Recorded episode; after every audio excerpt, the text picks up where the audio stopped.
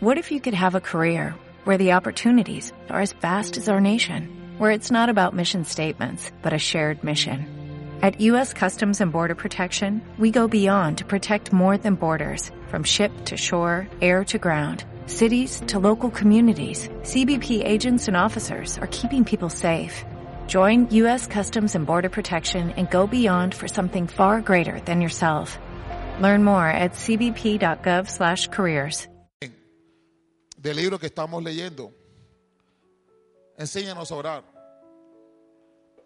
De mi padre y apóstol. He aprendido y estoy en el capítulo 4 y es lo que voy a compartir usted hoy. La palabra de Dios nos enseña a santificar el nombre de Dios. En este capítulo he podido aprender cuando Jesús le dice a Pedro, porque le pidió que le enseñara a orar, él le dice, Padre nuestro que está en los cielos, santificado sea tu nombre. Este término de santificado sea tu nombre. Las palabras de Jesús fueron muy precisas. Las palabras de Jesús fueron muy precisas cuando dijo, santificado sea tu nombre. Amén. Dice aquí, después de haber reconocido la paternidad de Dios, dice aquí que le hemos adorado por lo que Él es para nosotros. Lo primero es reconocer que usted tiene una paternidad. Si usted ha visto, el, mi apóstol dice, yo a nadie le pido que llame papá, o a nadie le pido que me llame mamá, dice la pastora Minerva. Eso nace de una paternidad. ¿Ok? Una vez me, me confrontaron. Y esa secta que llaman ahora papá, ah, y aquí lo, eh, le dan duro a este tema, y yo me acerqué, no al apóstol, me acerqué a un pastor de él de muchos años. Es que me están confrontando con el término de papá. Porque la Biblia dice llamar solamente padre a Dios. Y él me dice, bueno, eso es cierto, pero lo sacaron del contexto. Porque cuando se refería a ese término de padre solamente a Dios, es que Dios quiere, cuando estemos orando, que haya una paternidad. Mire usted cómo se, se cambian las cosas. Dios quiere cuando tú ores, no está hablando de nombre, Él quiere cuando tú ores, vayas a Él como, como un padre, no como un mendigo. Se trata de paternidad. Cuando yo voy al Padre y oro a mi Padre que está en los cielos, no lo puedo llamar como otra cosa. Eso es lo que vamos a aprender hoy. Lo tenemos que llamar por su nombre. Que Él es nuestro Padre. Santificado sea tu nombre. Santificar el nombre del Padre. Amén. Santificar el nombre del Hijo y del Espíritu Santo. Entonces, yo todavía continúo y le pregunto, pero perfecto. Entiendo que hay que llamar Padre y a Dios como Padre, no como mendigo. O sea, usted me quiere decir que a pesar que yo he fallado, he cometido errores, que a pesar quizás me equivoqué, yo no puedo ir a donde el Señor Jesús o a donde mi Señor, a mi Padre, diciendo, Señor, es que yo no valgo nada. Necesito que tú me hables. Entonces, yo tengo que tener una paternidad. Yo no puedo ir al Padre de cualquier forma o yo puedo ir como un miserable. No. El hecho que yo vaya al Padre como un miserable, no hay una garantía de que yo vaya rogándole como un miserable que Él me vaya a contestar. Yo creo que Dios no me contesta. Porque a Dios no le gusta que uno vaya miserable a Él. Él quiere que usted vaya como un hijo. Yo le hago una pregunta. Cuando un hijo quizás falla, comete un error y falló, si viene, papá, vengo arrepentido, cometí un error. ¿Me perdonas? El Padre nos va a perdonar, porque venimos arrepentidos. Y Él no nos va a tratar como mendigo. Aún el hijo pródigo que falló y cuando el Padre le dio todo y dividió las cosas y le dio porque Él quería gozar el mundo y ver, cuando Él viene de vuelta y cuando regresa, ¿cómo regresó? Quizás como regresó como un mendigo. ¿Y cómo el Padre lo recibió? Como hijo. Dios no nos importa cómo tú viniste, sigue siendo hijo. Todavía yo insisto, porque quiero estar claro, que yo pueda argumentar cuando eso viene. Y me dice, entonces, si es la tesis de los que hablan de este tema, entonces todo el mundo está en pecado aquí. ¿Cómo así? Explíqueme. ¿Cómo es que todo el mundo está en pecado? Porque, porque usted llama a su papá papá, usted llama a su mamá mamá. Amén. Amén. ¿Y de dónde nació eso? ¿Es cultural? ¿Es una cultura? Eso nació del padre Abraham. De la paternidad que se da, ¿dónde? En el oriente. Fuimos colonizados. ¿Y eso trae los qué? Los españoles. Eso viene de allá. Llamar papá. Porque los aborígenes, los indígenas, yo no sé cómo llamaba. Quizás le llamaba a la mamá Mae. O quizás llamaba al padre Pae. Yo no sé cómo le llamaban. No se trata del nombre, se trata de que hay una paternidad. Y yo seguía insistiendo porque yo quiero estar claro. Y me dice, aquí, aquí todo el mundo tuviera el pecado. No. Porque cuando el padre Abraham, Dios lo declara como padre de naciones, él declara que iba a tener que un hijo, llamado como Isaac. Y que él iba a ser padre de nosotros. Cuando todo aquel que recibe al hijo, si existe un hijo, entonces existe un padre. Todo el que recibe al hijo, recibe al padre. Y no solamente, también entra la paternidad de Abraham. Por eso podemos llamar a nosotros padres o hijos. Ahora, no se trata del término pastor o del término padre. Se trata que si yo llamo hijo a alguien, yo lo llamo de corazón. No es por una doctrina. Cuando yo llamo a Miguel, aunque yo no lo parí, hijo, ven acá. Es que yo le he corregido, le he jalado las orejas, ¿verdad? Le he llamado la atención y él sabe a veces mi desnudez. Él sabe, él ha visto cosas no malas, sino que en mi naturaleza ha visto que yo me enciendo. Dice que, ah, padre. Entonces, él ha aprendido que yo puedo cometer un error, pero él cubre mi desnudez. Yo he visto a mi apóstol, a mi pastor, o como le llame, como humano, ha cometido errores. Pero yo no voy a hacer como pastor empezar a hablar todos los errores que él como humano puede cometer. No, yo cubro su desnudez. Porque si yo no cubro su desnudez, yo mismo voy a dañar a mi padre. Yo mismo voy a dañar al que me está formando. Amén. Y yo lo que podía encontrar y entender cada vez que yo cubro o una falta, porque no son faltas de errores financieros como en otro lado podemos ver, son faltas de que en el momento o que como humano se ha afectado su corazón, porque quiero que sepa como pastores, la posición que tenemos no es fácil. Que es triste decir que usted ha formado a alguien, ha ayudado a alguien, ha dado la vida por esa persona, ha dejado las 99 ovejas y fue a la que se perdió. Y de repente te dan la estocada, ¡pam!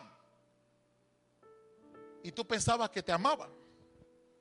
Eso la recibió el apóstol en tres años, yo le he visto con mis ojos. Que llama papá, papá, papá.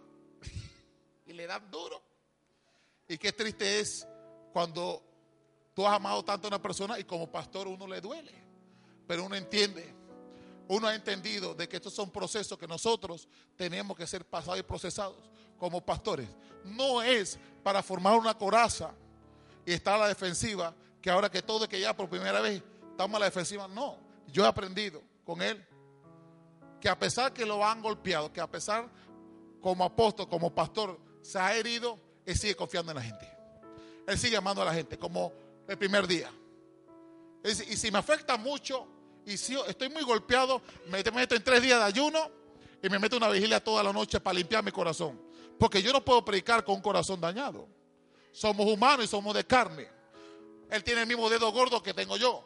Él tiene la misma nariz que tengo yo. Él tiene los él todavía no es espíritu, que ya fue alzado, él sigue siendo carne.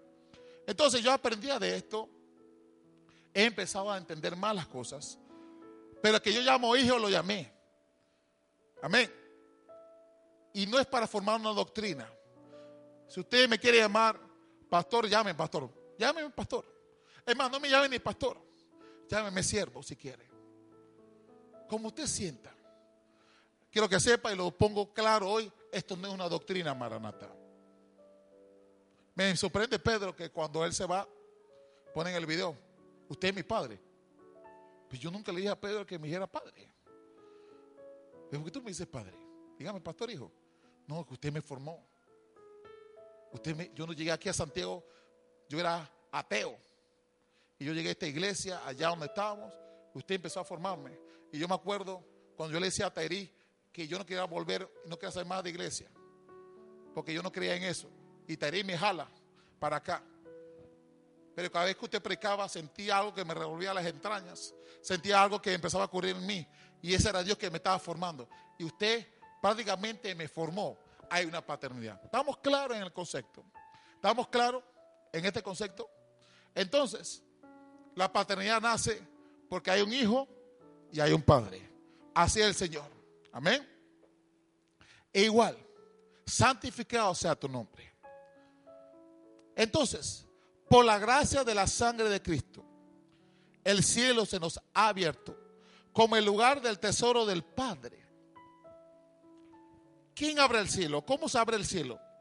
A través de la sangre de Cristo el cielo se nos ha abierto como el lugar del tesoro del Padre. Gracias al sacrificio de Cristo, los cielos han abierto para quién? Para los hijos. Nosotros no somos mendigos. Nosotros no somos cualquier cosa. Usted no puede ir a Dios como un mendigo. Usted tiene que ir con hijos a pesar que usted ha fallado. Porque la sangre del cordero te da los cielos abiertos. Solamente arrepiéntete. Amén. No estamos orando como mendigos o como esclavos, rogando que Dios nos dispense con una migaja. El Padre nos ha hecho la invitación a entrar al lugar secreto con Él. El cielo, estamos listos para empezar a hacer transacciones espirituales y legales con Él. Amén. El Padre quiere hacer transacciones contigo. El Padre quiere darte abundancia económica. El Padre te quiere dar salud. El Padre te quiere dar años de vida. Por eso, cuando alguien dice, es que fue voluntad de Dios que Él se haya muerto. Es que fue voluntad de Dios que, que se lo llevara. Dios no anda matando a la gente. Dios no está llevando a nadie. El Padre no hace eso. Quien se acorta la vida es cada uno. Porque la paga del pecado es la muerte. Cada uno acorta su tiempo. Pero Dios no se está llevando a nadie. Es que Dios le permitió que le cayera el cáncer. Dios no está poniendo cáncer. El padre no hace eso. ¿Será que el padre quiere que un hijo le agarre el cáncer? ¿O será que el padre quiere que el niño se corte? El padre no hace eso. El padre te ama. Y porque te amó, mandó a su hijo a morir por ti en la cruz. Para que hoy tú fueras libre de todo pecado y que la sangre de cordero te sacara de toda enfermedad. Eso es lo que hizo el Padre. Amén. Este concepto que hay de que Dios está matando a la gente, se está matando a los niños, y que, y que fue voluntad de Dios que ayer, ayer el sábado, es el lugar, eh, bar de los gays. Como están contándose hombres con hombres, que eso es lo que dice, y que está aborrecido, y Dios está cansado. Dios permitió eso. Dios no, a pesar que eran gay, son almas, son, sus, son creaciones de Dios. Y quizás que aún todavía ahí en ese bar de gay hay muchachos que realmente están luchando contra ese, esa posición o esas oposiciones demoníacas y siguen siendo hijos de Dios. Yo creo que si un gay sale de ahí, salió vivo, quizás Dios le dio la oportunidad de vivir en lugar de reconocer como padre y como ellos se arrepiente. O sea que Dios no está trayéndole males a nadie ni enfermedades. Porque el Padre de Dios no hace eso. Entonces, dice aquí, Él, en Él somos conscientes que el cielo está abierto porque hemos entrado en humildad, pero a la misma vez con seguridad que el Padre que ve en lo secreto nos recompensará en público. Amén. Todo en humildad, que hagamos nosotros en nuestro lugar secreto, sea nuestro cuarto, sea nuestro closet, o sea en nuestro negocio, yo no sé, en cualquier lugar que usted lo haga, y usted presenta un altar al Padre, El Padre que ve en los secretos le va a contestar a usted en público. Amén. Cuando dice, santificado sea tu nombre. Santificado sea tu nombre. Ahora empezamos a leer en el nombre. ¿Por qué santificado sea tu nombre? Si usted mira el orden, cuando Jesús le enseña a Pedro, Padre nuestro, porque es nuestro. ¿Qué viene a continuación? Padre nuestro. Después que menciona al Padre, santificado sea tu nombre. Sea tu nombre. Amén. Jesús nos enseñó que debemos santificar el nombre del Padre. ¿Qué significa santificar su nombre?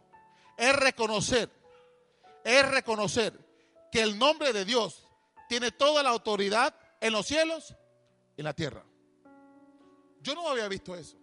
Yo siempre había entendido que para que Dios me escuchara bien, tenía que hacerlo como Jesús dijo. Padre nuestro que está en los cielos. Santificado sea tu nombre. Pero yo no había entendido por qué santificado. ¿Por qué hay que santificar el nombre de Dios? ¿Qué significa santificar su nombre?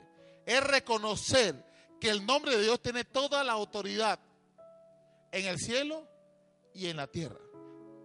Dios tiene toda la autoridad. Jesús claramente, específicamente, lo explicó muy bien. Dios está celoso por su nombre, que muchas veces el nombre, Él no hace cosas por nosotros. Él no hace cosas por nosotros, sino por la causa de su nombre. Por causa de su nombre. Entonces, usted dirá, pero ¿cómo ese predicador? ¿Cómo ese hombre se puede parar ahí a hablar de Jesús? Cuando ayer hizo de barajuste, hizo tantas cosas. Por lo que usted piense, Él no lo hace por Él, para dejarlo bien Él. Él lo hace por su pueblo y por su nombre. Por su nombre lo hace. Ese predicador o esa persona rendirá cuenta a Dios de sus actos o de las cosas que ha hecho pero Dios no va a quedar mal. Por causa de su pueblo, Él lo va a hacer. Por amor a su gente, lo va a hacer. Y por causa de su nombre. Si no por causa de su nombre. Bien, dice Isaías 48, 11. Yo espero que usted esté captando lo que le estoy diciendo. Isaías 48, 11. De esto se trata, paternidad. Porque mi amor, por mi amor, de mí mismo lo haré. Voy a quitarle, sacar la traducción de qué significa esto. Estoy tratando de que cada cosa que no podamos nosotros buscar el significado, entenderlo, yo lo ubico para que usted pueda comprender mejor. Por mí y por amor de mi nombre, por mí mismo lo haré, para que no sea amancillado. Amancillado significa manchado.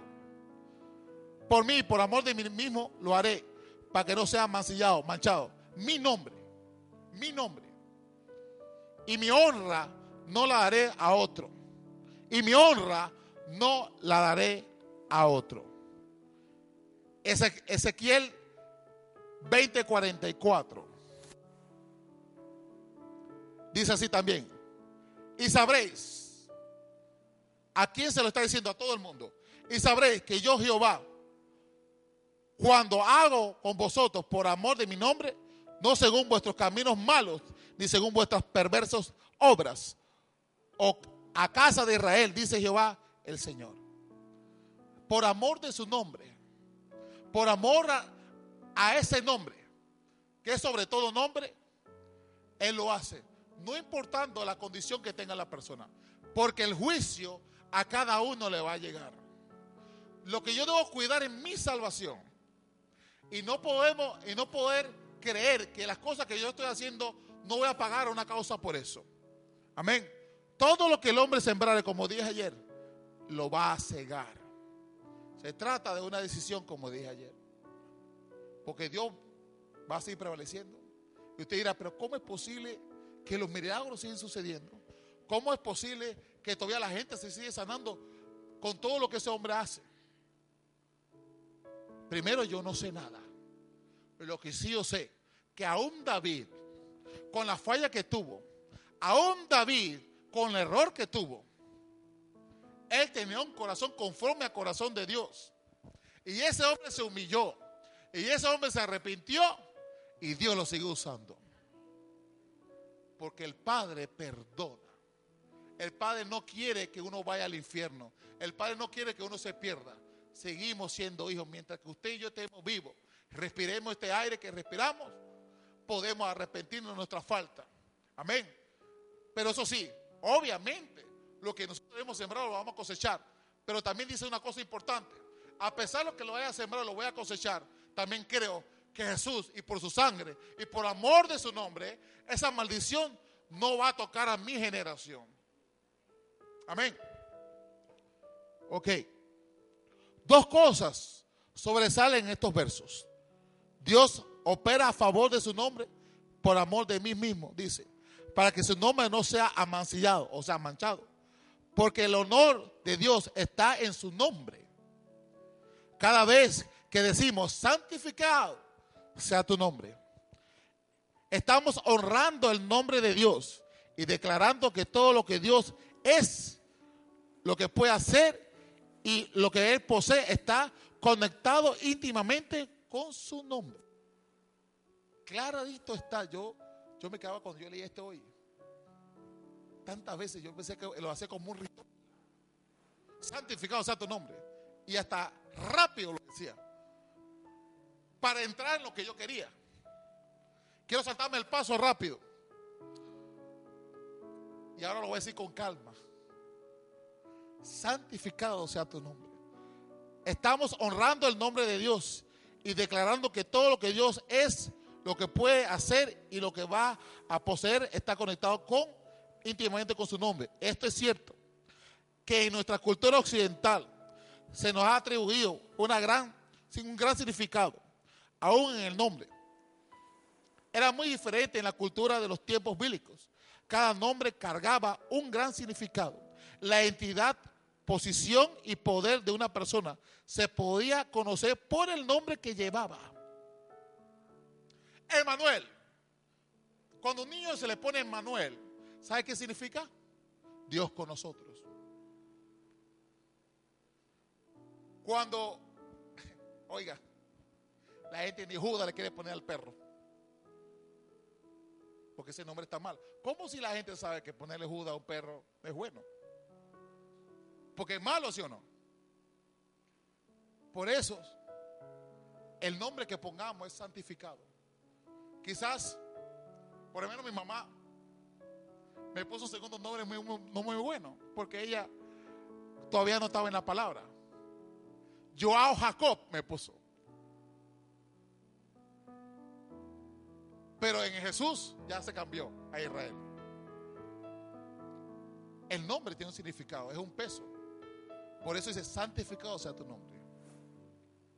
Amén. Entonces, cada nombre cargaba un gran significado, la identidad y posición. Y él le cambió el nombre a algunas personas con los cuales Dios tenía tratos especiales. Amén. Cebedeo. ¿Quién era Cebedeo? ¿Mm? Pedro.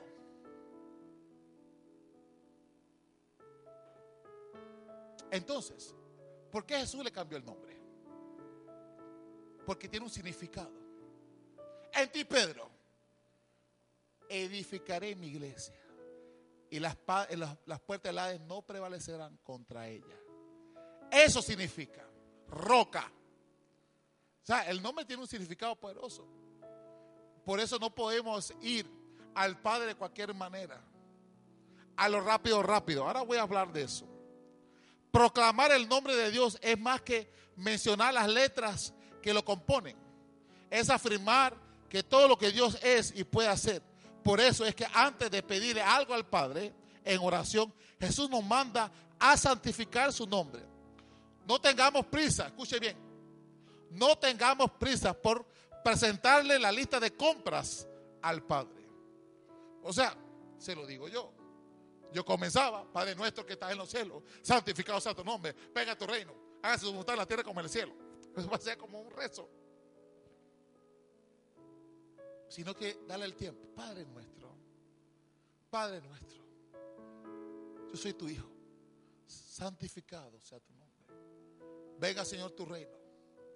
Haga tu voluntad en la tierra, como el cielo, así como en la tierra.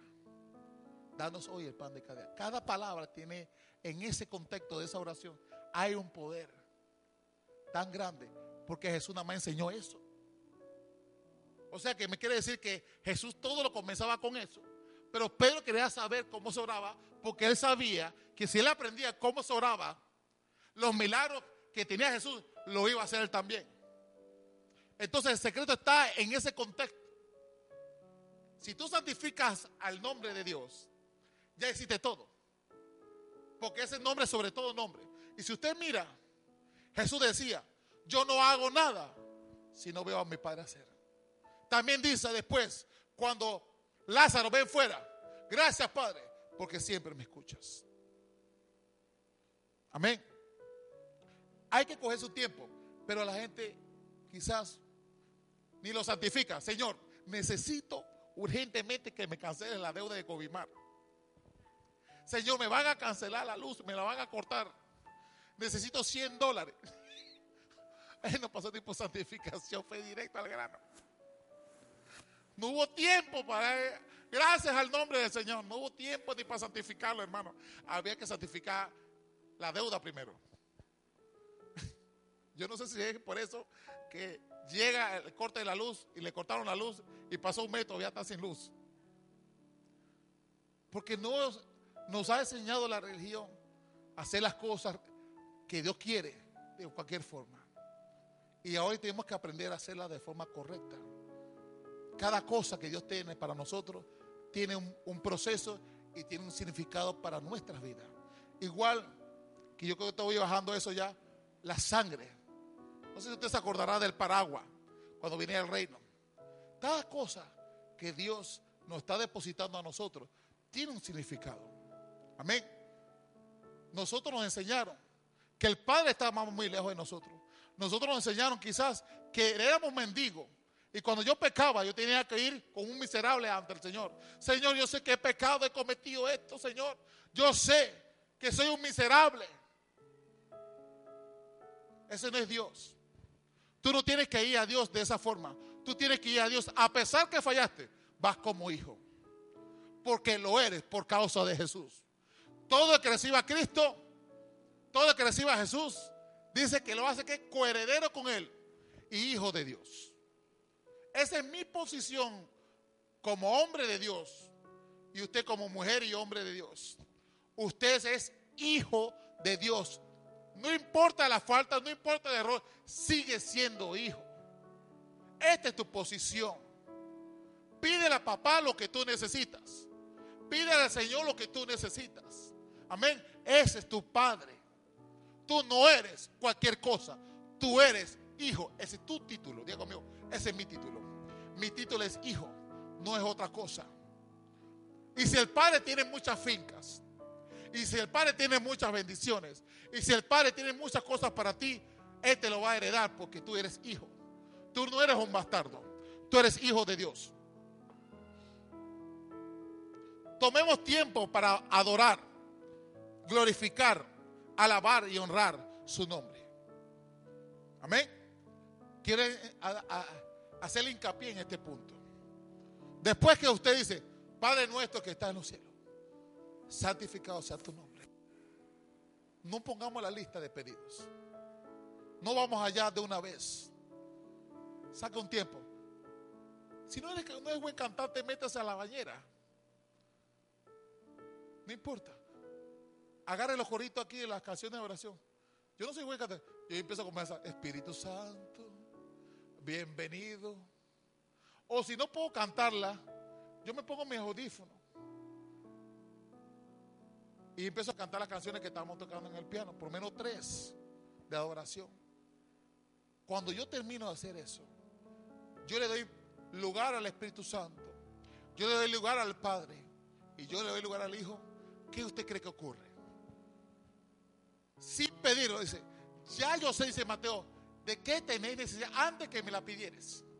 Él ya sabe que tú tienes necesidad. Él no quiere saber tus necesidades. Él quiere saber que tú lo adores y que tú le amas y que tú lo glorificas a Él.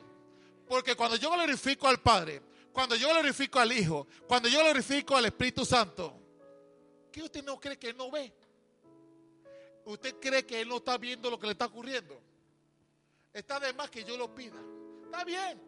Porque la Biblia dice, pedid y se os dará. Está bien. Pero antes de que usted pida, pase por lo menos 30 minutos dándole gracias al Padre, alabando al Padre, glorificando a Jesús. Dale un tiempo de movimiento espiritual en ese lugar secreto. Dale un tiempo que el ambiente cambie. Apague su celular. Apague todo. Si molestan los niños o, que venga a pedirle un mandado, lo que sea, tranque la puerta. Le doy un consejo. ¿Qué es lo que yo voy a hacer? Porque tengo ese problema. Porque cuando me quiero conectar, sube Sarita. Entonces voy a poner una puerta, la voy a cerrar y voy a poner prohibido el paso. Estoy orando. Sí, porque yo necesito conectarme, hermano. Y lo único, lo único que yo puedo hacer es meterme cuando, cuando todo está dormido, una, dos de la mañana, tres de la mañana, me tengo que ir de largo porque es la única forma, porque yo necesito. Amén. Me gustó lo que hizo el apóstol. Una iglesia no se puede levantar solamente con activismo. Una iglesia se levanta orando al Padre, bajando el cielo, bajando el reino. Yo quiero que usted se lleve esto. Olvídese de la lista de pedidos, la lista de compras. Dele honra al Padre primero. ¿Estamos claros, amados? Tomemos el tiempo para adorar y glorificar, alabar y honrar su nombre. En esta forma se desarrolla conciencia que tú no estás en una presencia para buscar solamente la gloria o exaltar solamente tu nombre, sino el nombre de Él. Tu derecho legal, tú lo ganas en oración. No reside en lo que tú eres o posees en la tierra, sino en honor y poder de su nombre. Santificado sea tu nombre. Algo sucede cuando el nombre de Dios es santificado y declarado en tu tiempo de oración, que tú haces para atraer la atención de una persona que en su presencia se manifieste. Tú la llamas por su nombre. Amén. Tú la llamas como por su nombre. Y si tiene un título adherido al nombre, tú lo usas para captar mejor su atención. Amén.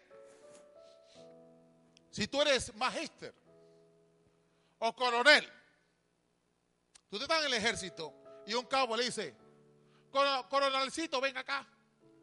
Eso no funciona. Eso le ponen a hacer pechada una vez. Coronel. Tampoco. Mi señor coronel. Firme por la derecha.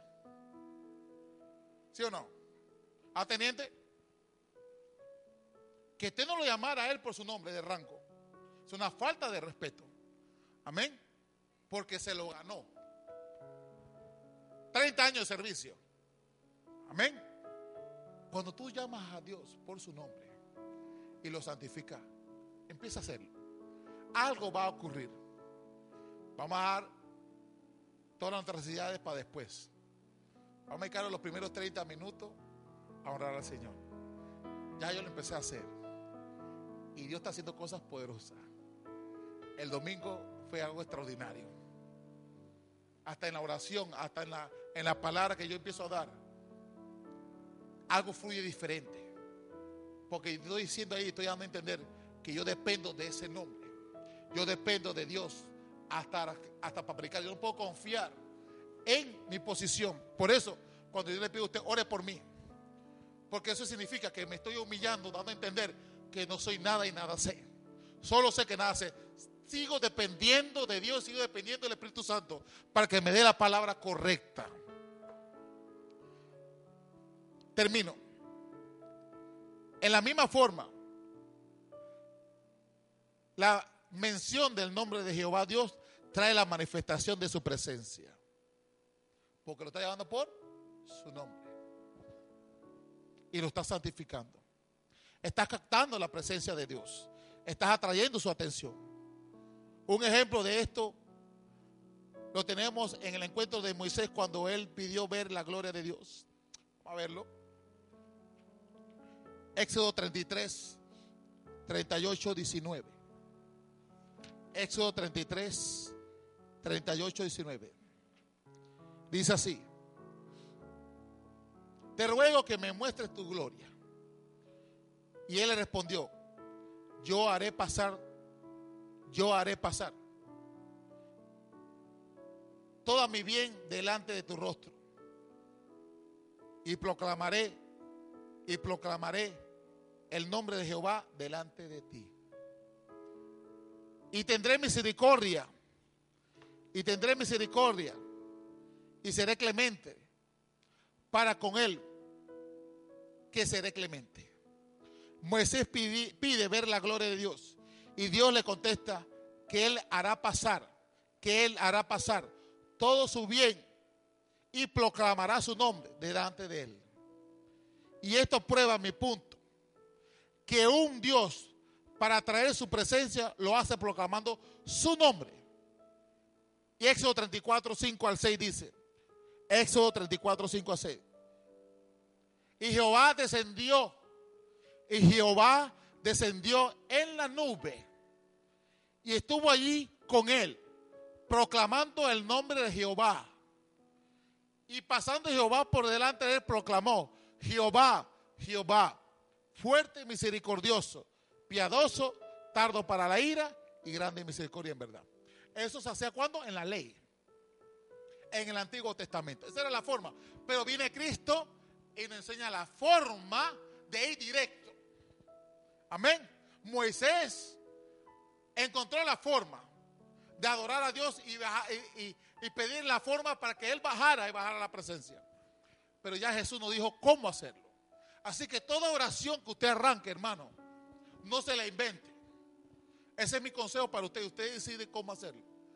Pero que entiendo aquí que Jesús nos está dando el secreto para traer toda la bondad y todo el amor de Dios. Padre nuestro, diga conmigo, Padre nuestro, que estás en los cielos. Ahí, santificado sea tu nombre.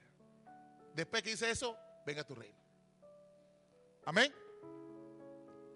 Juan 17:6 dice, Juan 17:6, he manifestado, he manifestado tu nombre a los hombres que del mundo me dijiste, me diste, tuyos eran y me los diste y han guardado tu palabra.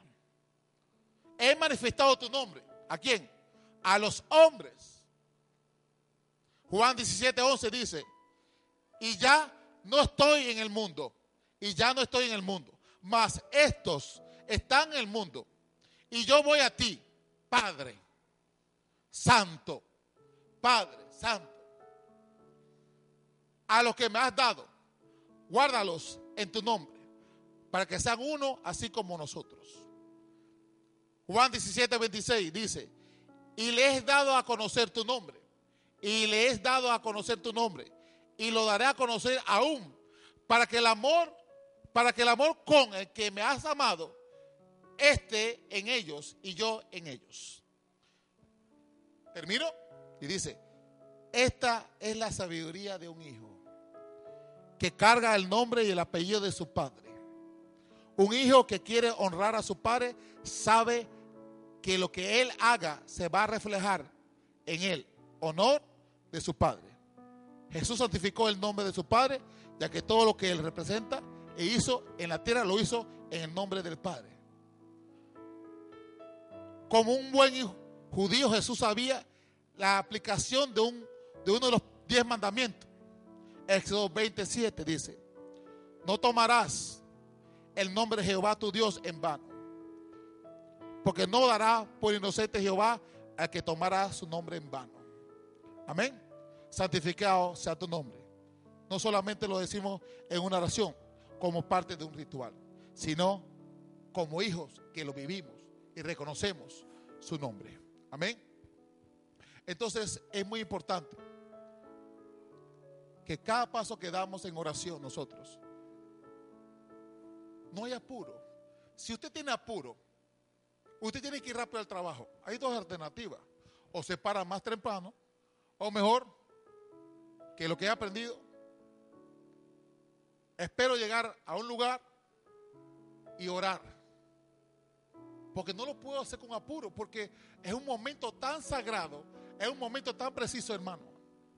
Yo quiero saber que si el apuro de llegar a un lugar me va a resolver a mí el problema que estoy viviendo. El apuro de salir rápido de la casa me va a ayudar a mí a resolver el problema con mis hijos. El único que puede resolver el problema que estoy viviendo es el Padre. Así que me toca ir al Padre, darle su tiempo a Él. Y cuando yo doy el tiempo al Padre, el Padre se encarga de mi problema.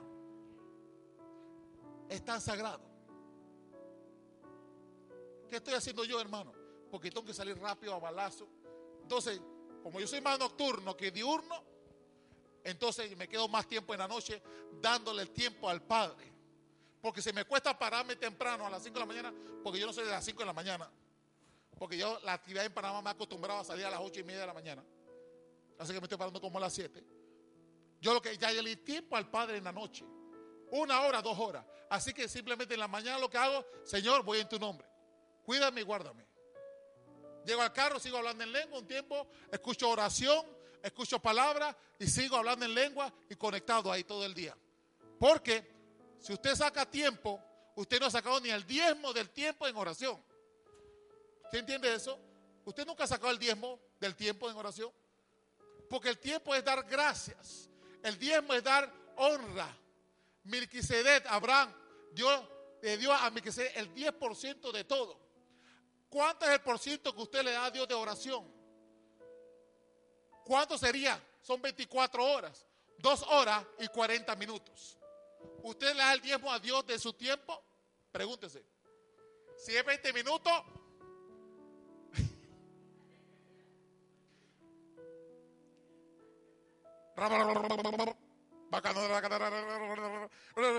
ya oré. Estoy poniendo el pantalón. Gracias, Señor. A correr.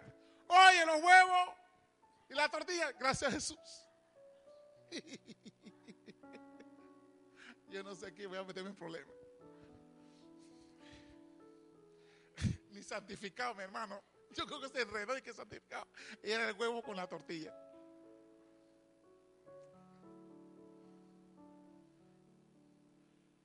Tú quieres ser responsable con el mundo.